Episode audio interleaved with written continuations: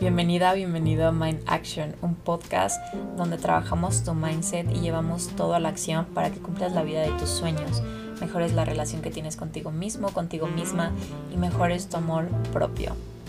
Hello, bienvenidos a un nuevo episodio de Mind Action con su host Camila Moya, Healthy Wellness Coach.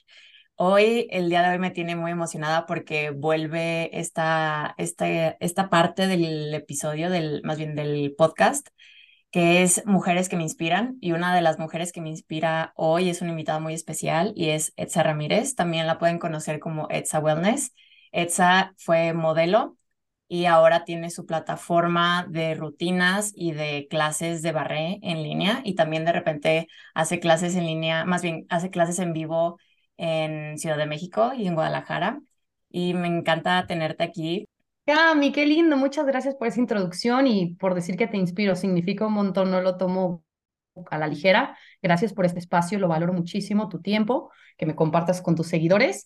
Y estoy feliz de estar por acá. Como decías, tal cual, empecé a modelar, luego fui actriz, ahora soy coach de bienestar, de barré, eh, vegana de corazón entonces, sí, hiciste tu tarea de investigación, Carlos.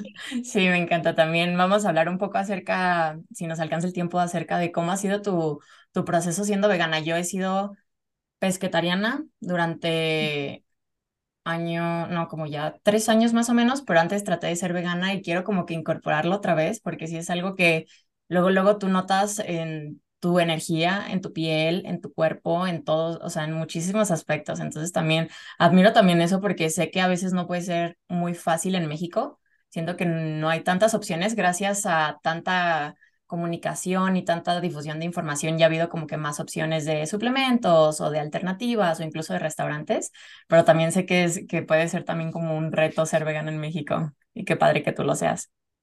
Fíjate, que ahí em, como que no estoy tan de acuerdo en eso.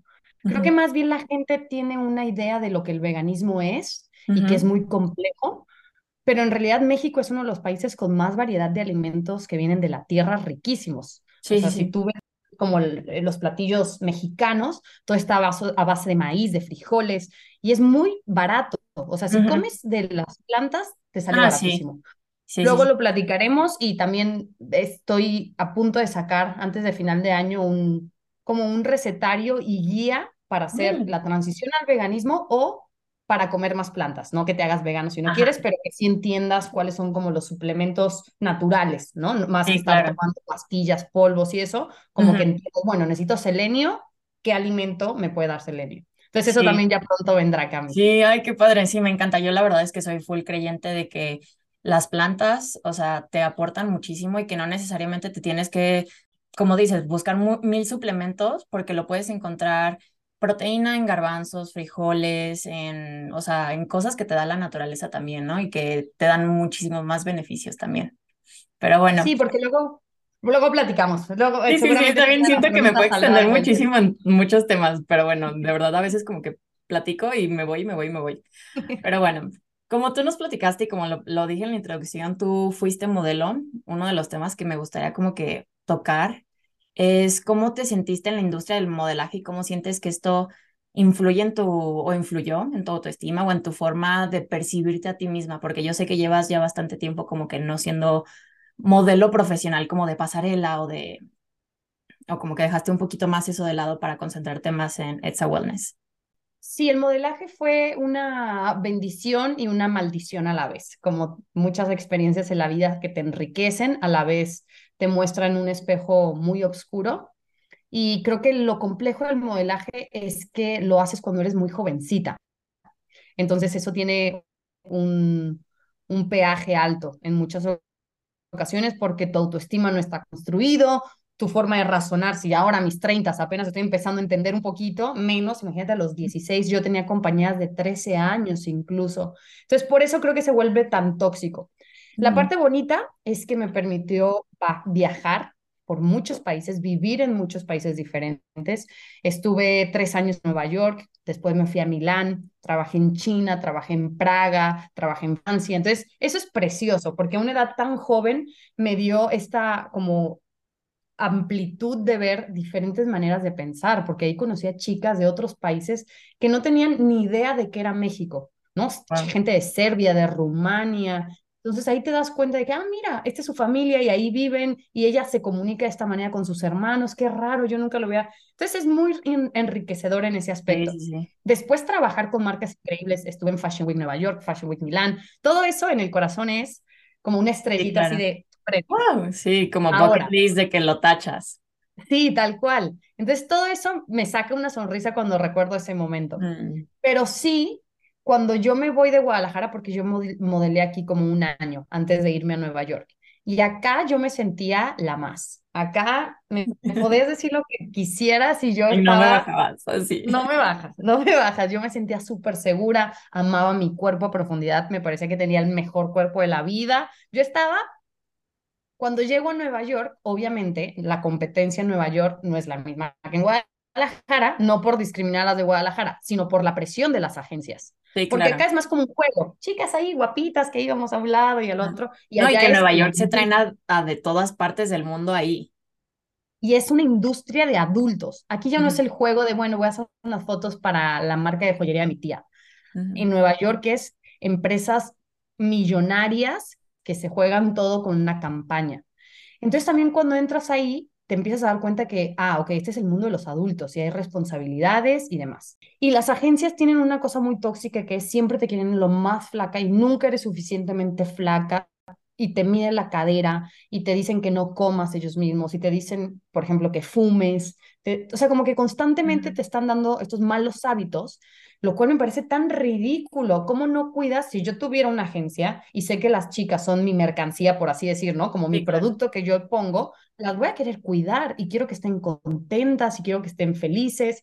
Yo les tendría un psicólogo de planta, y eso yo siempre dije, las agencias tienen que tener psicólogos de planta, nutriólogos de planta, porque te dicen en flaca y dices, pues ¿cómo? ¿Cómo, pues, ¿Cómo le hago? Pues, dejar de comer o... Sí, claro. pan no, arroz no, papa no, elote no, eh, bueno, un pollito, pollo a la plancha y yogurte la mañana. Uno se empieza a hacer sus, pues lo que escuchas, también cuando eres joven no tienes mucha información. Entonces desarrollé un problema de lo que yo le llamo principios de anorexia, porque nunca dejé de comer al 100, eh, pero sí tenía siempre como muy controlado lo que comía y tenía una lista de alimentos prohibidos que llegaban del techo al piso. O sea, yo la verdad creo que comía 20 cosas y de esas 20 cosas no salía porque eran las que yo creía que eran. Entonces en un momento sí enflaqué un montón. Me acuerdo una vez que regresé a Guadalajara en, un, en unas vacaciones y yo tenía unos pantalones, las que son de mi generación van a saber. Había una tienda que se llamaba Blue Collage, que eran jeans, estaban muy de moda en mis tiempos de 17 años. y los jeans Blue Collage te sacaban una pompa porque eran como de licre y estaban pintados de un estilo que se te veía pomponón. Ajá. Entonces llegué a mi casa y me probé mis jeans Blue Collage. Me acuerdo que tenía ahí mi novio en ese momento y dije, me voy a poner mis sexy jeans. Para que me los vea. no me tocaba la pompa el jean. O sea, mi pompa estaba metida y el jean estaba como aguado. Ajá. Así llegué a estar tan flaca. Y yo siempre he sido como delgada naturalmente porque genéticamente es así en mi familia. Sí, sí, sí. Pero llegué a bajar, ni siquiera sé cuánto en kilos, pero me acuerdo que me vi ahí y ahí fue como que la primera vez que me di cuenta que estaba flaca, lo cual también es muy fuerte, Cami, porque cuando uno está tan enredado en ese mundo y esa es tu realidad, no lo ves, no tienes la distancia como para sí, decir. claro. Y que te ves todos los días, no hay como un cambio tan radical que tú veas, como lo ves muy paulatinamente, es como, pues casi ni lo ves, por así decirlo, hasta que te pones un pantalón y te queda enorme, o sí, claro. Y más porque pasó mucho tiempo sin verte y te dice como, estás muy flaca, pero muy, o sea, que ya dices muy. Sí, tal cual. Y te digo, como tienes a tus compañeras que están igual que tú y a lo mejor unas están todavía más flacas que tú, pues tú dices, no, pues me falta, aquí hay carnita. Vamos. Entonces ya cuando me vi desde afuera y me comparé como con mis compañeras de Acuario de Guadalajara, sí dije, esto está heavy. Pero también, si soy honesta, y es parte de la enfermedad, me daba como orgullo como decir, yes, lo estoy logrando y no me van a obligar a comer de más porque yo ya entendí que es por aquí. Esa es la enfermedad. De que yo por, por fuera decía como, sí, ya sé que estoy flaca, me voy a cuidar, pero por dentro decía, vamos por más, vamos por más. Okay. Y eso es lo tóxico, que no, no lo vas a saber.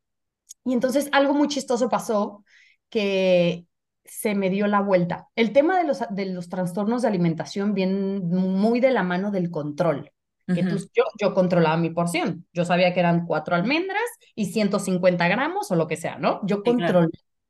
Y en muchos de los casos de gente que tiene anorexia, se pasa después de un tiempo al trastorno de comedores compulsivos. Mm. Y eso viene, uno, del hambre que tiene tu cuerpo, o sea, sí, ya, por eso luego las modelos tienen esta como fea, em, son conocidas, perdón, perdón, de esta manera fea de que son tontas, porque tu cerebro funciona con carbohidratos. Si tú como persona no estás comiendo carbohidratos, claramente tu cerebro va a dejar de funcionar. Yo me acuerdo que hasta no me podía concentrar para leer. Entonces, claro, el cuerpo empieza a decirte, a ver, hermana, necesita energía. Sí, porque llega un momento donde empieza a cortar todo, ¿no? Hay muchas que se quedan sin tener em, su ciclo menstrual, se les empieza a caer el cabello, las uñas, como que el cuerpo empieza a cortar ¿no? Fuentes de nutrición a cosas que no son indispensables y se va todo a los órganos, corazón, estómago. llega un momento donde dice, ya no tengo más, ya no hay reserva, ya no hay grasa a comer. Y entonces cuando te llega esta idea que tienes que comer, después de que tú siempre controlaste no, se desata un monstruo. Y ese ha sido para mí el, el proceso más difícil de llevar. Me llevó, yo creo, como unos buenos ocho años. Okay. Como para decir, ah, la libré. Ya vi la otra vez. Hubo un periodo como de un año, un año y medio, donde fue mal. O sea, ese ha sido el periodo más oscuro de mi vida. De ese año y medio, yo creo que unos tres meses, yo pensé que me iba a morir. Nunca pensé en, en suicidio en sí, pero sí decía físicamente, por todo lo que estoy comiendo, me va a dar algo. O sea, voy a tener era una cantidad de comida, Cami. A veces cuando cuento lo que comía, como que la gente dice, ay, no. Ah, ¿cómo crees? Y yo no entiendo cómo me cabía tanto en el estómago también. Eso es una muestra de cómo el cuerpo, ¿no? También es tan un milagro y un misterio a la vez. Entonces yo no tenía control de lo que comía. Me levantaba a la madrugada en pleno invierno de Nueva York descalza y aparecía en una tienda comprando donas. O sea, ya había como una cosa de mucha desconexión. Y cuando pasó eso, obviamente empecé a subir de peso. Nunca fui una persona pasada de peso, pero para la industria, ya cinco kilos ya eran... Pasada. Sí, no podemos trabajar contigo. Entonces, en ese momento, mi familia eh, fue como, pues vente a Guadalajara, ¿para qué te estás exponiendo? Imagínate lo que era ir a castings, cuando tú tenías cinco kilos de más pero te veías con estas chicas que eran palos andantes y nadie te escogía. O sea, ese, ese últimos tres meses que estuve ahí fue como muy feo para mi autoestima y te boicot, o sea, te boicoteas, ¿no? No me escogieron, bueno, me como un pastel entero por... y era así. ¡ah! Y es como, sí, sí, sí, es, como, es muy, muy chistoso a veces cómo funciona la cabeza y el cerebro y cómo dices, ah, bueno, ¿sabes qué? Por esto voy a hacer esto. En vez de, no, a ver, vamos a buscar una solución que sea más sana, pero como que tu cerebro ya lo ve como una reacción automática, por así decirlo. Y lo más loco es que solo la gente que ha pasado por eso lo entiende, porque por afuera, tipo, mis papás me decían, pues no comas, hija, cómete tu, tu platito de verduras con arrocito, ¿para qué vas?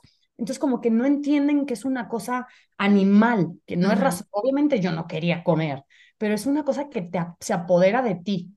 Entonces, em, regresé a Guadalajara y estuve haciendo terapia, fui con psiquiatra en un momento, me dio antidepresivos y fui con eh, nutrióloga. Entonces fue como una especie de retreat, ¿no? Como de adicto. Yo en un momento yo dije, internenme. O sea, a ese punto llegué. Que me internen en un lugar. De que ya no tengo control. Sí. Que me amarren lo que tengan que hacer para que no coma, porque yo ya no puedo. Entonces no encontré un lugar en sí aquí en Guadalajara en ese momento, pero bueno, lo fui llevando yo. Y ese fue un camino, te digo, de ocho años, donde poco a poco empecé a amigarme con la idea de subir de peso, que fue, eso es uno de los más grandes. Como decir, ya, o sea, si subo, subo. No pasa nada. O sea, mi valor no está en que tenga grasita o no, pero eso me llevó un montón, entenderlo. Y después también sacar de la lista de alimentos eh, prohibidos, ¿no? Si yo comía un pastel, muchísimas veces me pasó que decía, ok, vamos a ir a una fiesta, voy a comerme una rebanada. Etza, una rebanada, si puedes, es una nada más y ya me comía una y después me iba al baño, así escondidas, ya sabes, como adicta, literal, y en el baño me metía así tres cupcakes y, ya salía. ¿Y de Eso me pasó un montón de veces. Y a la vez yo decía, es que yo no quiero regresar a lo otro de no poder comer lo que me gusta. Entonces fue todo un camino muy interesante, Cami, y creo que lo cuento siempre lo negativo más que lo positivo, porque fue lo que después me hizo ser la persona que soy y encontrar mi pasión. Fue hermoso el modelaje, también lo quiero decir, pero sí siento que este proceso me hizo convertirme en una persona que busca la salud constantemente más que el cuerpo. Sí, claro, y que ya es, comes ciertas cosas, ni siquiera por cuántas calorías tiene o cuántos carbohidratos, sino porque sabes que te va a hacer bien. O sea, y, y es lo que yo a veces digo, sí, a lo mejor este snack que es 100% hecho de plantas, no sé, tiene camote, tiene esto, tiene el otro. A lo mejor sí, calóricamente tiene más que algo light que comprarías en el súper, que es light. ¿Qué cosas tiene eso que es light? ¿Qué, qué químicos, qué aditivos, sabes? O sea, no, es, no es lo mismo, es mejor algo que te nutra, algo que consideres bajo en calorías o algo light. Sí, y para mí esa es la clave de todo, porque yo pasé, imagínate, por todas las dietas que te puedes imaginar. Hice hasta una dieta de la gente que creo que la van a operar del corazón y entonces baja 7 kilos, una se me la eché, hacía unas locuras, hacía después macros, contaba mis macros, contaba calorías, pero era otra vez más control, yo quería controlar todo y mi vida giraba alrededor de la comida y del ejercicio, era como, si ya comí esto, entonces mañana Sí, todo se iba ahí. Entonces, por eso también yo decía, a ver, estás creciendo, están pasando los años y sigues desperdiciando tu energía porque yo sabía que tenía la capacidad de hacer muchas cosas. Siempre me he considerado alguien muy capaz, inteligente y decía, se me está yendo en pensar en macros. Entonces, ya ahora, gracias a Dios, estoy en un punto en mi vida desde hace muchos años donde no cuento una sola caloría, no me fijo en macros, no me fijo en nada, me fijo solamente en la calidad del producto. Y a la vez me doy mis gustos, ¿no? Es que también como impecablísimo, porque una vez más, 80-20. 80-20 sabemos que es la única solución. Sí, es la, es la clave. O sea, es, pues si se te antoja una galleta, cómetela, porque ¿qué pasa luego que te la prohíbes? Te la prohíbes, la catalogas como mala y entonces luego entra como pues este síndrome del atracón, ¿no? De que, ay, no, es que ya me las prohibí por un mes, me voy a atascar de galletas. Y ahí es cuando ya, ya no queda nada sano, nada de eso. Entonces. Y lo veo mucho en las jovencitas, entonces también por eso quise compartirlo y siempre soy como muy abierta a contarlo, tengo cero pena, al contrario, es como decir, puta, por lo que pasa a las mujeres y quiero compartirlo porque si a un par de chicas les puedo evitar algún trauma o guiarlas por la información que vale la pena, a mí me hubiera encantado que a los 17 años una persona como yo de 30 me hubiera hablado, me hubiera agarrado la cabeza y decirme, hermana, no es por ahí. Porque toda la gente que tuve a mi alrededor del modelaje era muy tóxica y me decían, no comas, no esto. Entonces nadie me cuidó y me guió de esa manera. Por eso también hago lo que hago ahora. Ay, qué bonito. Creo que, creo que es lo mágico a veces de las cosas malas que nos pasan en la vida. Y digo malas porque eventualmente encuentras esto, ¿no? Encuentras tus pasiones, encuentras a través de algún acontecimiento no tan bonito, encuentras algo mágico y algo bonito que le puedes sacar provecho. ¿Sientes que todo eso fue lo que creó Etsa Wellness? 100%, Cami. De ahí nace esta necesidad de compartirlo, esta necesidad de incluso como practicarlo en mí, porque al momento en que yo comparto, es como reafirmar, ¿no? Quién soy, lo que hago y recordarlo y que no se me vuelva ir del camino porque es un trabajo día a día que uno hace para estar bien. Pero Etsa Wellness nace en la ciudad de Atlanta. Yo viví ahí con, con mi esposito, estuvimos siete años. Y como en Atlanta no estaba ni modelando y como que no estaba actuando, me dio tiempo de sentarme y decir, a ver, ¿cuál va a ser mi próximo movimiento? ¿Qué quiero hacer? Entonces me certifiqué primero como health coach de holística. Y decía, bueno, pero la verdad también no me encanta hacer planes de alimentación, o sea, como que no, no, no es por ahí, siento que puedo dar otro mensaje más poderoso, más allá de come tantas porciones de estos. Entonces ahí empecé a investigar y también mi relación con el ejercicio había sido muy tóxica desde que empecé como en este camino de estar flaca, porque siempre hacía ejercicio para quemar lo que me había comido o para enflacar. Esa era como mi motivación. Y llegué a hacer de todo, de verdad, desde taekwondo, box, crossfit, jazz, zumba, todo, todo lo, llegué a hacer. Y la mayoría de las cosas las odiaba. O sea, mejor cuando hacía hit, 20 burpees, estaba yo y decía, me lo odiaba, o sea, de verdad yo Yo también los odio. O sea, yo odio el cardio extremo, yo, o sea, y lo mucho que puedo aguantar es como una clase de indoor cycling por la música y el ambiente, pero así de que digas, yo quisiera ir todos los días a una clase, no, gracias, o sea, no, no, no. Y hay gente que lo ama. Por eso uno tiene que encontrar. La gente luego dice, es que a mí no me gusta hacer ejercicio, pero es porque no has encontrado lo que te gusta. Para mí eso, yo creo que es la ley. Hay gente que va a amar nadar, hay gente que va a amar eh, ir a jugar tenis en grupos, jugar básquet, hay gente que le gusta estar sola en su bici. Entonces tienes que encontrar lo que te gusta. Y a mí me pasó con el barré. Yo había hecho Pilates Reformer y me había encantado, pero siempre sentí que le faltaba como esta cosa de cardio. Entonces yo hacía una hora de Pilates Reformer y luego la loca se iba a hacer una hora de cardio. Insostenible. ¿Quién tiene dos horas al día para hacer ejercicio? Sí, no. Y lo peor, Cami, es que no veía resultados. Siempre era como una flaquita aguadita. Nunca yo veía como una definición, nunca. Yo decía, ¿qué estoy haciendo mal? ¿Qué estoy haciendo mal? Hago hora de ejercicio al día, siete días a la semana, no descanso, trato de comer súper bien, ¿por qué no estoy viendo resultados? Entonces, cuando encuentro barré, ya para ese entonces mi alimentación mi, ya, ya, ya era vegana, que también fue parte primordial de recuperación en la alimentación, porque el veganismo me abrió la puerta a comer carbohidratos. Me quitó el miedo de comer carbohidratos. Todo esto que te dije, arroz integral, pan de masa madre, papas, camotes, mangos, plátanos, todo esto que yo me había negado y que siempre pensé que engordaba, salivo, o sea, pienso en un pan de masa madre con aguacate y digo, qué rico. Uy, qué rico. Entonces cuando me empecé a permitir, sí, cuando empecé a permitirme comer eso, como que mi cuerpo dijo, a ver, pues no me estás subiendo y estás quedando satisfecha y estás comiendo cosas riquísimas. Entonces ahí empecé como a encontrar una llave, decir, ah, es por acá. Y te digo, encontré el barré y encontré que era un ejercicio que me hacía sudar a nivel cardio, pero me hacía fortalecer. Y en pocos meses de ser alumna, porque yo iba con una maestra, empecé a notar cambios en mi cuerpo. Y aparte me la pasaba padrísimo en las clases, como que conectaba desde adentro con esta feminidad y eran movimientos que me hacían sentir como muy, con mucha gracia y fuerte. Entonces dije, me voy a certificar y voy a crear mi propio estilo, porque a la clase que yo iba siento que le faltaba cardio, como que teníamos un poquito en un momento y ya, entonces yo me certifiqué, me certifiqué también como coach pre y postnatal. Ok. Y entonces creé como esta clase donde si tú haces media hora o las clases de 15 minutos o las de una hora, tienes todo. O sea, no tienes que irte después a correr, porque yo también llegué a correr como loca años. No tienes que irte a correr, no tienes, ya tienes una clase muy completa.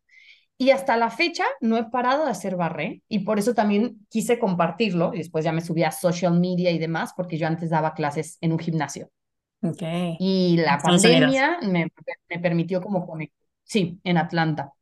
Pero con la pandemia se me abrió la posibilidad de empezar a compartirlo a más gente y te juro, Cami, que es el logro más lindo que he tenido en mi vida, como poder transformar esto que yo hago, porque aparte solo comparto las cosas que yo realmente hago y que me han servido. O sea, yo no quiero venderte, ay, bueno, ahora estas clases, no, o sea, esto yo lo hago y este es el cuerpo que me ha hecho y esto es lo que yo como. En Instagram siempre estoy compartiendo lo que yo como, no como, no para que ustedes coman lo mismo o para que piensen, ay, bueno, eso es poquito, eso es mucho, sino para que vean que como carbohidratos, que hay colores en mis platillos, que como cosas ricas, torta ahogada, o sea, hay, hay comida riquísima por comer en el veganismo entonces me, me, me, di a la tarea en Etsa Wellness de, de, crear como esta comunidad de mujeres y, y, le hablo a las mujeres nada más. Los hombres son bienvenidos, pero sí estoy pero enfocada a las mujeres.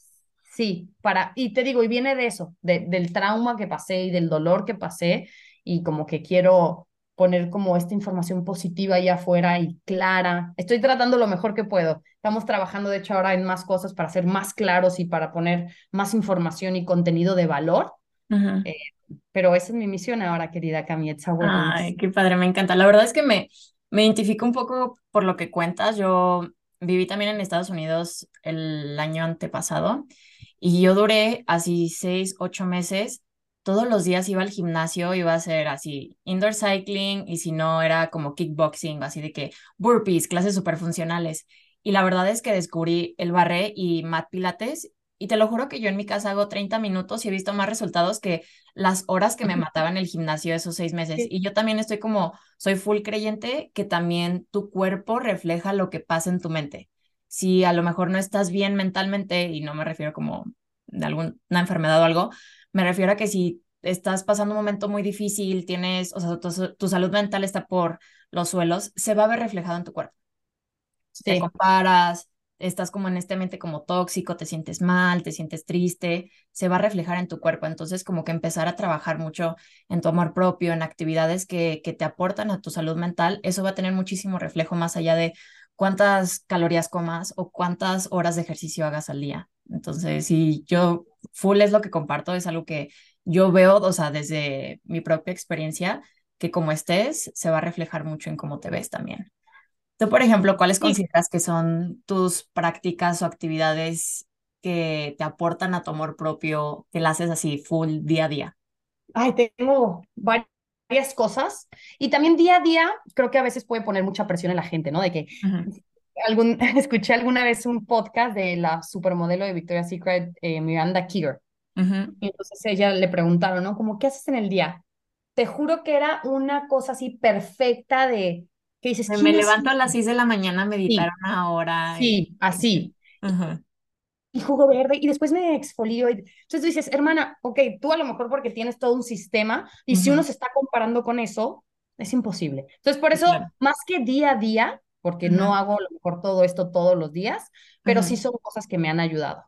La primera y principal, terapia. Vayan a un buen psicólogo.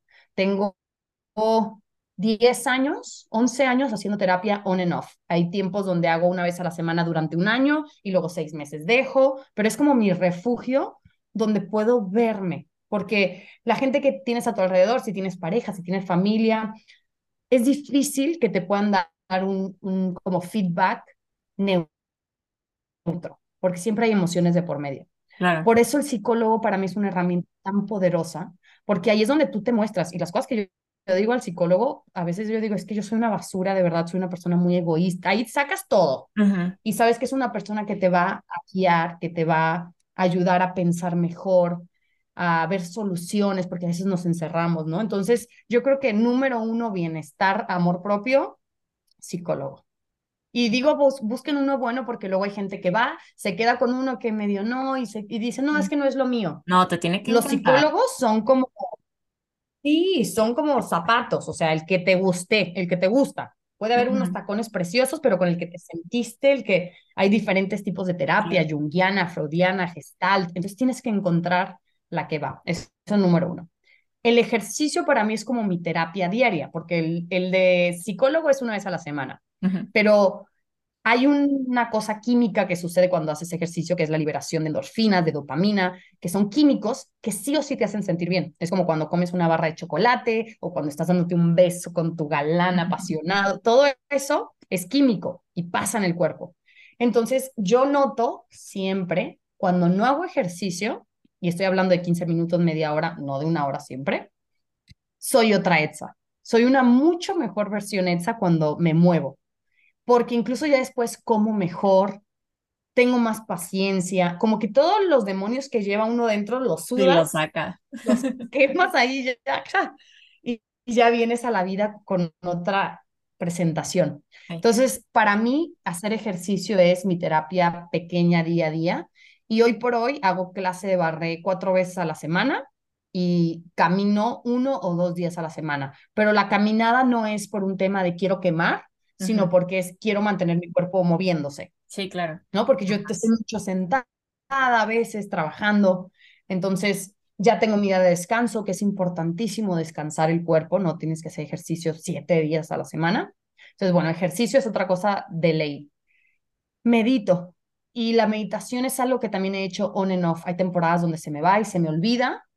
Y esas temporadas generalmente han sido porque me empiezo a presionar mucho de, bueno, ahora voy a hacer media hora y ahora 40 minutos. Te haces la idea. He, como llegado a la... Sí, nadie, nadie, ¿quién? Entonces he llegado a la conclusión de que si me pongo 5 o 10 minutos, ya la hice. Y eso es alcanzable, lo puedo hacer la noche antes de dormir, ay, se me olvidó meditar hoy, cinco minutitos. Entonces, metas pequeñas también en todo creo que es la clave, en la alimentación, en el ejercicio. Si quieres ejercicio y empiezas una hora, no lo vas a hacer. Si quieres meditar y te pones que vas a meditar una hora, no lo vas a hacer. Si quieres comer, quieres comer impecable y ni una grasa ni un azúcar, no lo vas a hacer. Entonces, metas pequeñitas. Bueno, entonces fue psicólogo, ejercicio y meditación. Otra parte de mi amor propio, muy, muy importante, es la alimentación, porque me alimento desde el amor propio, porque me quiero nutrir, porque quiero estar fuerte, Hace poquito fui a hacerme un estudio de ADN. Siempre me hago uno de sangre al año, como para checar que todo esté bien. Siempre es algo impecable. Y en el de ADN, la chica hasta se sorprendió casi me dijo como, ¿estás? Wow, de verdad, todo súper bien, no te tengo que decir nada. Por ahí me dijo en un momento un poquito más de chía, puedes integrarle y ya. Entonces también esas cosas como que son premios para mí de decir, estoy haciéndolo por mi salud, porque yo quiero ser viejita, sana, fuerte y moverme y, y ¿no? y salir a la vida feliz. y, eso viene de la, de la comida, siempre. Y cuando como sano y cuando como de plantas, de verdad me siento también como con el ejercicio, como, ay, qué rico comí. Y luego cuando como otras cosas y me siento pesada, es claro. Sí, te inflamas y todo. Es como, bueno, sí lo disfruté, pero ay, es como que sí, la Tal cual. Otra cosa que me gusta mucho es leer, Cami. Em, gracias a Dios tengo el gusto de la lectura y siempre estoy buscando autores que me enseñen cosas y que me hagan como pensar cosas nuevas. Em, tengo como divididas mis horas de lectura. En la mañana, ni bien me levanto, tengo los libros que son como de motivación personal, de ejercicios de amor propio, y entonces leo dos, tres páginas al día. Ese no es una cosa de voy a leer para acabarlo. Eso es lo saboreo y como que lo que leí, esas tres paginitas las pienso y trato de analizar y decir, ok, sí, va. Y después a la noche trato de leer algo de narrativa alguna novela que me guste, algo mucho más ligerito para antes de dormir. Sí, para más relajante, que no le tengas que poner así como que tanta atención. Sí, pero definitivamente la lectura me hace sentir que estoy nutriéndome desde otro lado, desde el lado más mental y también me hace sentir amor propio porque me estoy convirtiendo y aprendiendo en una mujer más preparada, que tiene otras ideas, entonces eso también siempre ha sido como algo que, que suma mucho. Rodearte de gente, creo que el último, te podría decir muchos más, pero creo que otro sería rodearte de gente que sí, que sume. Porque a veces nos quedamos con amigos que, pues, ay, es de la prepa o, ay, bueno, es de la secundaria y ya son caminos diferentes. Eh, en varios libros dicen que tú eres el reflejo de las cinco personas más cercanas a ti, ¿no? De tus amigos. Entonces yo siempre pienso en eso y digo, a ver, a este amigo lo admiro un montón, mira todo lo que ha logrado, o de este aprendo muchísimo, y no es por conveniencia, sino es como por una cosa decir, es, ahí donde yo quiero estar y seguramente yo les estoy aportando porque por algo están eligiendo ser mis amigos.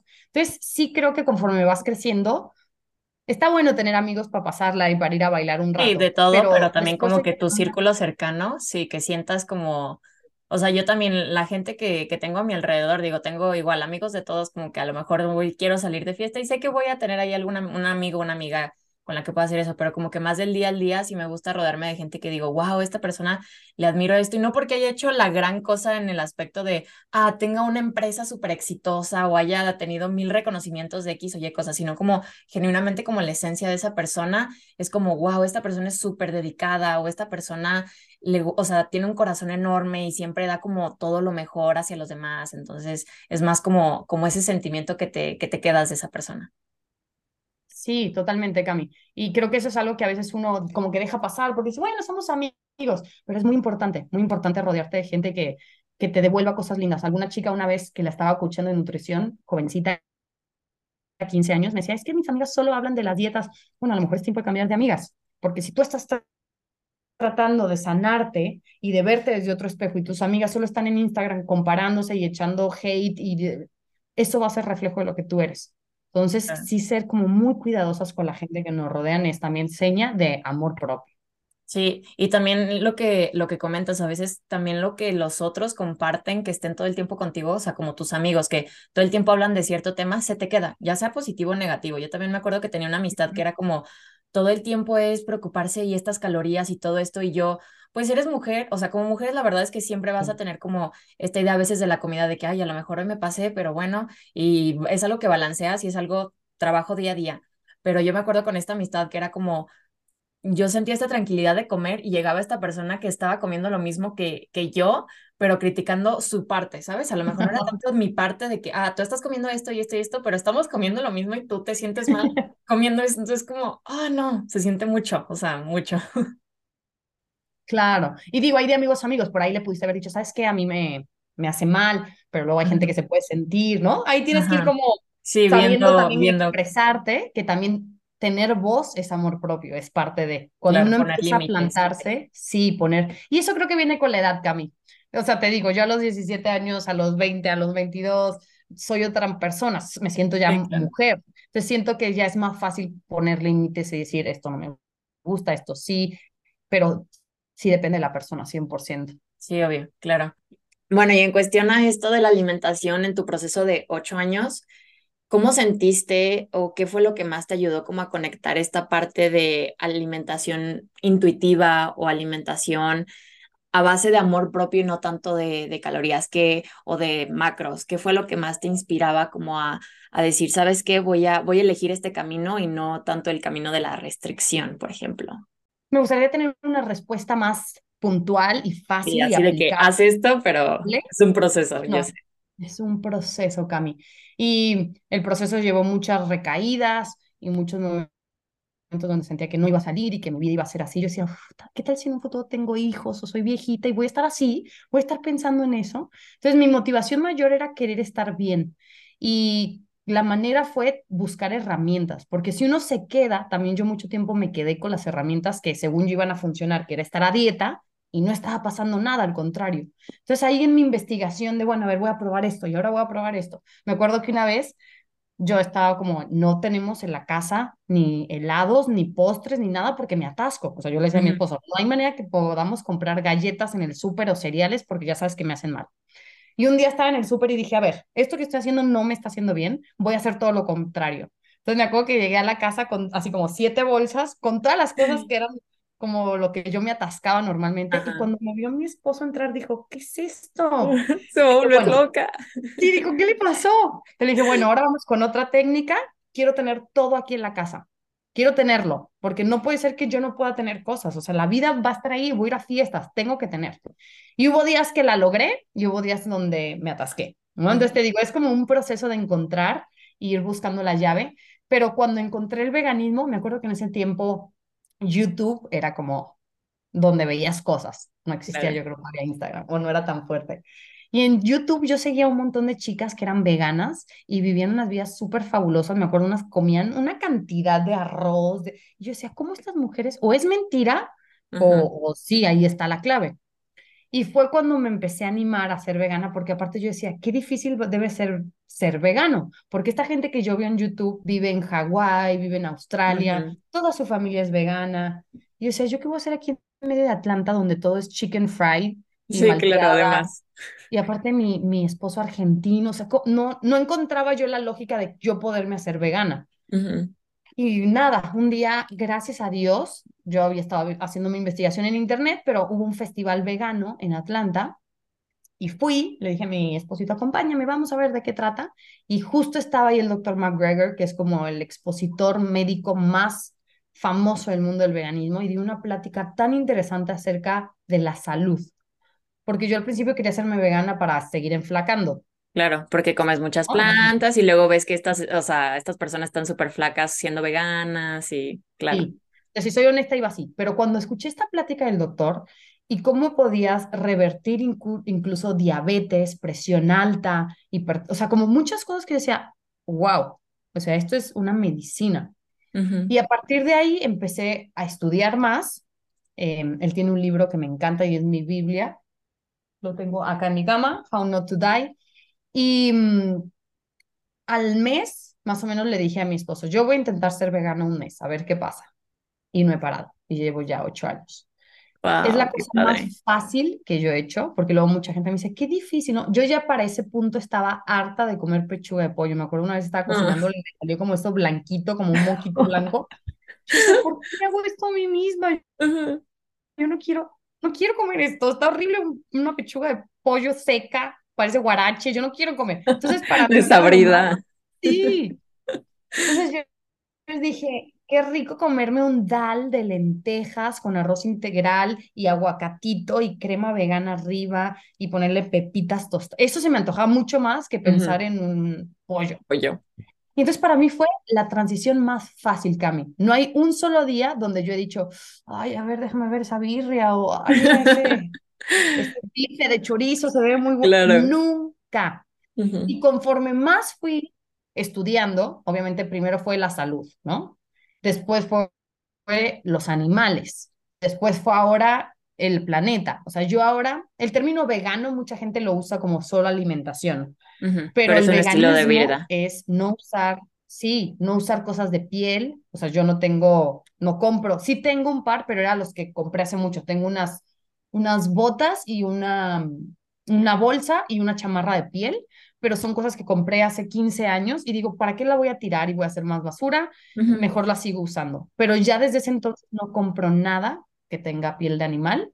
Todos mis productos que uso de skincare, de limpieza, todo tiene que ser que no prueben animales, que te digo, ese fue un proceso, no es que del día a la mañana ya fui la vegana y me sigo equivocando seguro, porque hay muchas marcas que de, de comprar y no me fijé bien. Entonces trato de hacer lo mejor que puedo, pero sí en la investigación se fue dando natural y gradualmente que me empezaban a preocupar más cosas, que eso también es lo lindo de sanar, porque si te fijas al principio yo estaba bien enfocada en mí, era yo, yo quiero estar flaca, yo quiero estar sana, y conforme me fui sintiendo mejor, empecé a abrir hacia afuera y bueno, quiero ahora cuidar a mi familia, y a mi esposo le quiero dar buena vida para que él se sienta fuerte también. Y ahí empecé a sanar y empecé a sentir más amor y, y ahora quiero cuidar a los animales, o sea, porque un animal va a sentir dolor. Y luego al mundo, quiero que vivamos en un ecosistema que no esté batallando con los residuos, con los dióxidos de carbono de los animales. Entonces se va haciendo como una cosa, para mí el veganismo es una cosa muy generosa, es bellísima y sé que causa polémicas. No creo que todo el mundo deba ser vegano porque hay gente que no le gusta y no puede y le encanta la carne. Y yo siempre lo respeto. Yo si estoy una, en una mesa con una persona comiendo carne. Sí, no le vas a hacer el fuchi. O sea, eso lo Pero si alguien me pregunta, les platico con todo cariño y amor por qué creo que el veganismo es la solución para muchas cosas. Y ahí entonces Cami como que sí cambió mi chip de, de la alimentación y de, de, empezar a comer por amor propio. Porque me di cuenta que uno, no subí de peso. Y hay gente que el veganismo le sube de peso. Creo que más bien es porque empiezan a comer cosas veganas. Lo mm. vegano no siempre es saludable. Sí, claro. Como dicen, las Oreos son, son veganas. Y las Pop Tarts, hay algunas veganas. Entonces, hay gente que se va por ese camino o gente que dice, bueno, pues es que ¿qué voy a comer? quesadilla de queso vegano todos los días y luego pues cereal en la mañana. Entonces no tienen los macronutrientes de la proteína, de la grasa. Por eso hay que hacerlo bien, el, veganismo. No es nada más, ya no como pescado y no como pollo y a ver con qué me lleno. Sí, claro. Pero si lo haces bien, puedes mantener un peso saludable, increíble, puedes tener energía, puedes, tengo yo el pelo súper sano, o sea, no, no hay como una deficiencia si se hace bien. Entonces, para mí me abrió, de verdad. Por eso también siempre lo comparto, porque ha sido como un switch para mí, pero así, ¿eh? De blanco a negro. en mi proceso de sanación. Sí, claro, también me siento muy identificada con eso porque digo, no soy vegana, fui vegana ocho meses, pero bueno, ya es como una historia más larga de por qué no lo fui, pero llevo tres años sin consumir nada de carne, solo como pescado. Pero sí, igual, así un día regresé de viaje, fui a Vancouver y dije, ya no voy a comer carne. Y voy por tres años y medio y no he probado la carne y también igual, la huelo y todo y digo, huele rico a veces, pero no siempre y la veo y no se me antoja. Claro. O sea, como que tú solito te vas acostumbrando. Sí, y luego veo, por ejemplo, yo que te digo, mi esposo es argentino, los domingos en la casa solo hay comida, pero cuando salimos a comer, ahí se me destrampa un poco. Entonces los domingos, no sé, que se comió un bife de chorizo y un puré de papa con mantequilla y después se come un postre de dulce de leche. Llegamos a la casa y el pobre tiene que hacer siesta, o sea, yo lo veo así como que toda su energía se va a la digestión. Y para mí es de que, uy, vamos a la ciclovía y no sé qué. Y noto también la diferencia de comer saludable porque si hace una mella en tu, en tu cuerpo. Sí, claro, sí, totalmente. O sea, sientes y literalmente como comes es como procesa tu cuerpo. Si comes muy pesado, pues obviamente tu cuerpo requiere más energía y entonces necesitas recostarte, tomarte una siesta, porque tu cuerpo necesita hacer una digestión que le, que le está costando más, ¿no? A que si te comieras, no sé, no digo necesariamente una ensalada, pero a lo mejor como una de esas buenas ensaladas que tienen de todo, ¿sabes? O sea, verduras, lechuga, proteína, no sé, tofu o lo que sea, garbanzos, lo que sea, que, que esté muy nutritiva, no, o sea, tu cuerpo lo procesa diferente. Sí, totalmente. Y si te interesa en algún futuro dejar el pescado, te puedo pasar un, documental que te va a quitar las ganas de comer pescado. Y si no, sí, lo he visto. pescadito. el, de, el de sí, no, es como de sí, no sé qué, o sea, que hablan acerca de la pesca. No, sí me, sí me ha hecho reducir como el consumo de pescado, pero es que de verdad a veces el sushi, digo, a mí el sushi es mi debilidad, entonces sí debo de encontrar, o sea, sí trato como de encontrarle un balance, ¿sabes? Como de que, ah, bueno, una vez a la semana, cada 15 días, no de diario, ¿sabes? Claro, es que sí. Que el punto medio y digo, eventualmente lo voy a dejar, de que sé que va a haber un día en el que diga, ya no voy a comer pescado, así como dije, ya no voy a comer carne y se van a hacer quién sabe cuántos años. Pero sí, también oh, no, y también esta, está bueno también, Cami, como la flexibilidad, ¿no? O sea, yo mucha gente que me ha dicho, ay, es que yo quiero ya ser vegana, pero a ver, ¿por qué ponerte una etiqueta? A lo mejor no tienes que dejar el pescado para siempre. A lo mejor dices, bueno, hoy vamos a salir a comer sushi, perfecto, me lo como, pero después pasan semana y media donde ya no comiste. O sea, creo que luego también ponerte la etiqueta puede hacer que mucha gente no se anime a, a reducir sus consumos de plantas, de, de productos animales. ¿no? Sí, yo también igual siempre digo como empieza con, no sé, el lunes, como el, la tendencia que hubo, el lunes sin carne. Empieza así como que un día sin carne y ve acoplándolo a tu vida si quieres empezar a comer más vegetales y no tanto como que eh, carne en sí. Sí, tal cual, sí, pasito a pasito. Pasito, sí. También, o sea, yo sí digo como, si no te sirve cortarla así de, o sea, de un día para otro, intenta de poco en poco. Y a lo mejor ni la dejas, pero dices, ah, reduzco mi, mi consumo y ha habido gente que me dice, sabes que yo no consumo, o sea, sigo consumiendo, pero no consumo tanto y de verdad noto una diferencia en mi cuerpo, en mi energía, en mi estado de ánimo, en todo, ¿no? Entonces sí digo como lo que te sirva. Ahora sí que como dices, cada quien su propio proceso y ve cómo lo va, lo va acoplando a su vida. Sí, tal cual, querida Cami.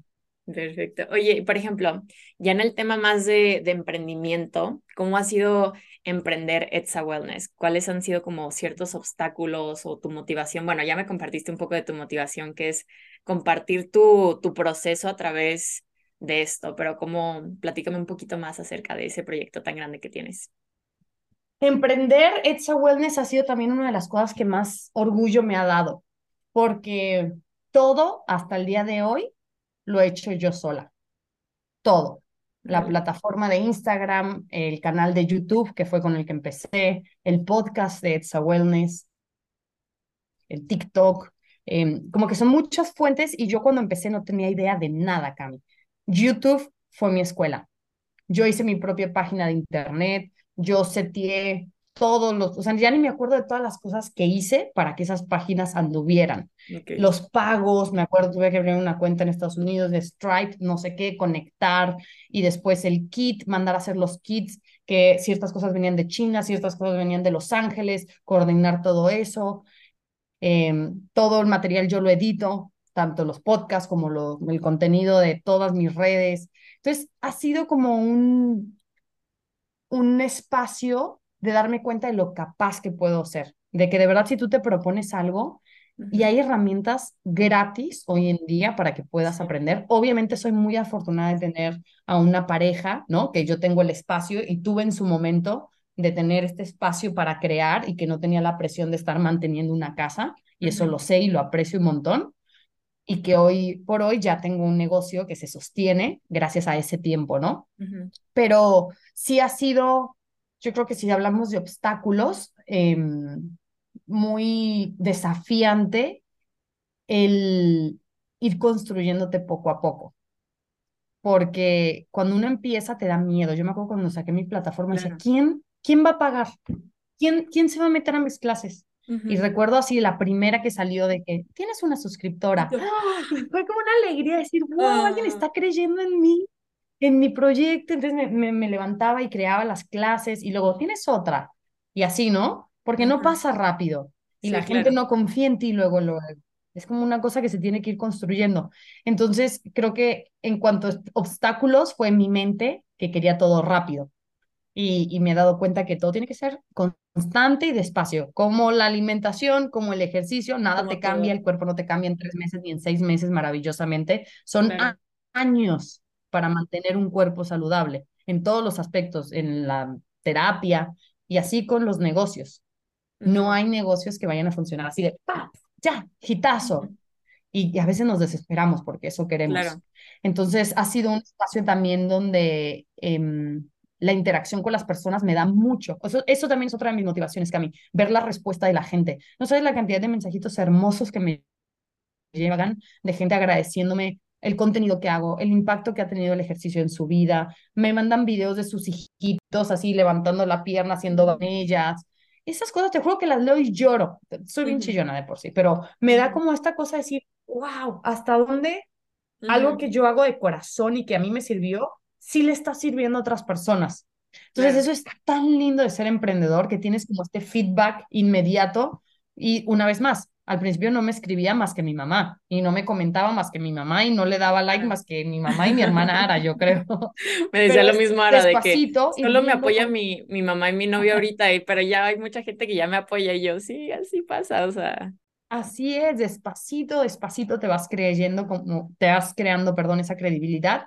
Y yo creo que otro de los obstáculos también que se genera cuando eres emprendedor en social media es la competencia, compararte, ¿no? De, puta, pero es que esta empezó después de yo y ya, ya, ya lleva más, o mira, esta se le hizo viral y a ver cuántas seguidoras o cuántas clientas tendrá, o en mi caso, ¿no? De que dabas clase, a ver cuánta gente va a su clase y a la mía. Entonces, ese tipo de cosas pueden llegar a ser muy tóxicas. Em, yo lo que he tratado de hacer es limpiar mucho mi Instagram. Es como solo sigo en mi feed, solo me aparecen personas que me suman.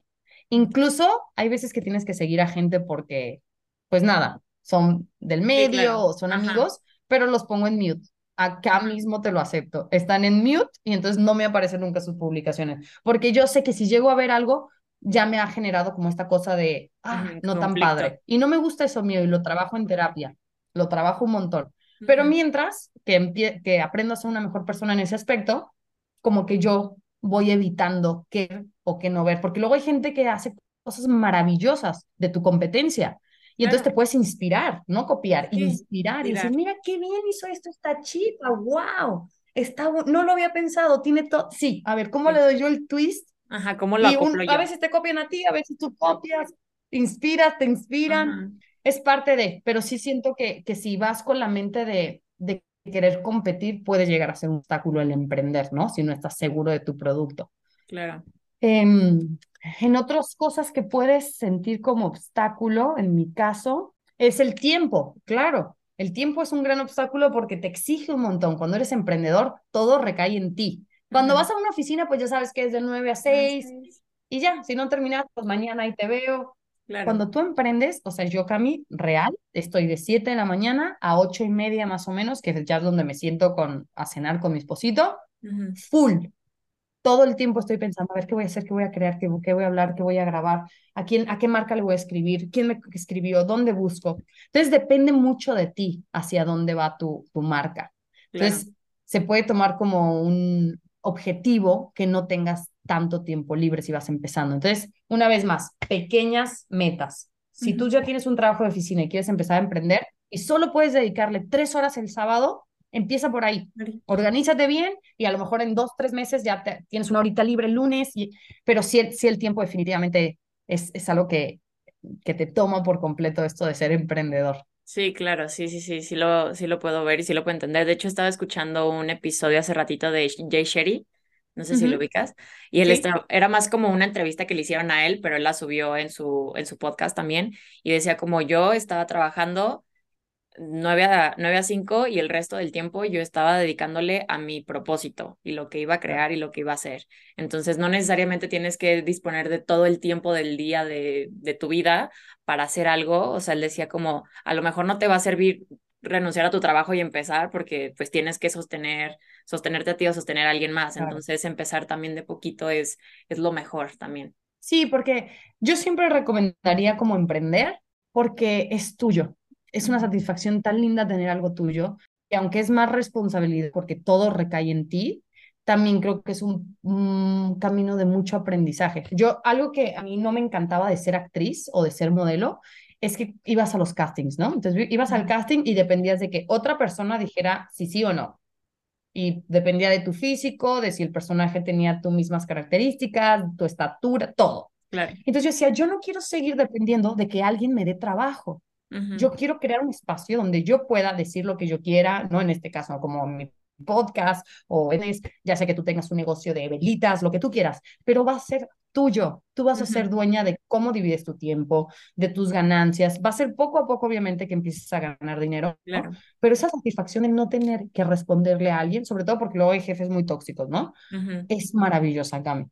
Claro. Y luego también eventualmente puedes ver como la oportunidad de ya generar empleos y como sabes que estás creando un espacio bonito donde la gente va a trabajar, o sea, contigo y que sabes qué calidad de, de humano eres y qué calidad de humano quieres tener en tu, en tu empresa o en tu emprendimiento, ¿no? Entonces también siento que es una satisfacción muy bonita saber que vas construyendo algo así. 100%. Yo justo ahora acabo de contratar a una chica que también es un, la verdad me, me dio como mucho orgullo de mí porque decir, wow, ya viene una persona más al equipo. Ya estoy ahí y tengo muchas metas de luego tener más gente en el equipo, pero sí como de crear esta comunidad sana de trabajo, donde la gente se sienta cómoda, donde se creen cosas positivas. Entonces sí, tienes toda la razón. Qué bueno que lo traes a la mesa porque sí, crear, crear empleos con gente que, que, que sume puede ser incluso padrísimo para ellos, porque no todos quieren emprender por su cuenta. Y a lo mejor hay gente que le encanta trabajar en equipo y que ama ir por la visión de otro y sumarle. Entonces, cuando encuentras esa mezcla perfecta, es, es como wow, mágico. Yo encontré ahora una chica que estoy tan feliz, ojalá que, que sigamos trabajando mucho juntas. Ay, qué padre, me da gusto. Qué padre, qué padre. Y sí, tienes toda la razón.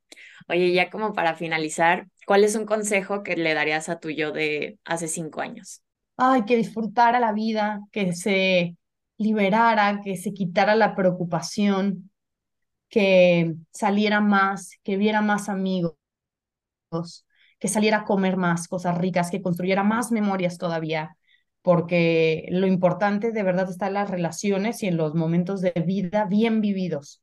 Entonces creo que menos, menos fijarse en, la alimentación, menos obsesionarse con el qué dirán y, salir a vivir. que eso, abrazaría mucho, le daría muchos besos y decir a vivir, hermana. Esto se va rapidísimo. Ay, qué bonito consejo, me encanta. Me encanta. Ojalá que sí se pudiera dar un consejo antes. Ay, qué coraje que no, no es posible. Sería no, ya sé, no, hay veces que yo también, o sea, digo, tengo 23, digo, no tengo 30 todavía, no me puedo dar como que, ah, hace cinco años, que igual sí me daría muchos consejos hace cinco años, pero sí digo como incluso como hace un año, me, me, hubiera encantado, o sea, decirme esto ahorita hace un año, y yo sé que en un año me voy a decir como, ojalá me hubiera dicho esto hace un año o alguien me lo hubiera dicho, ¿sabes? Claro, pero es parte de la vida y eso es lo lindo también, que uno va aprendiendo y hay tropezones y por eso te digo, volvemos al punto de rodearnos de gente buena y de gente útil y de gente inteligente, porque esas personas te pueden ahorrar tropezones muy gachos, ¿no? Si estás pasando un momento te pueden jalar, te pueden sacar, te pueden guiar, entonces siempre tener gente que sume, siempre, eso es lo más, más, más valioso, yo creo. Sí, ay, bueno, muchas gracias, sea, me encantó tenerte aquí, de verdad disfruté mucho esta plática contigo. No sé, no sé cuánto, la verdad no sé ni cuánto duramos, no me importa, pero me encantó haber platicado todo este tiempo contigo, la verdad.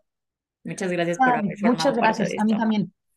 Gracias, gracias por este espacio, Cami. A mí también me encantó platicar contigo. Ojalá que luego se dé en persona, porque acá estamos en Guadalajara los dos. sí. Em, y ojalá que llegue, que llegue mucha gente y resuene y que por ahí mueva cosas bonitas dentro de las personas. Claro, obviamente sí, que, me, que tanto a mí como me inspiran, inspiran a otras mujeres más allá. Gracias, querida Cami, de verdad. Ay, no, muchas gracias a ti. Si te gustó este episodio, no te olvides de dejarme un review en Spotify o en Apple Podcast, así como también de etiquetarme con tu parte favorita en Instagram, etiquetándome como Mind Action Podcast. Gracias.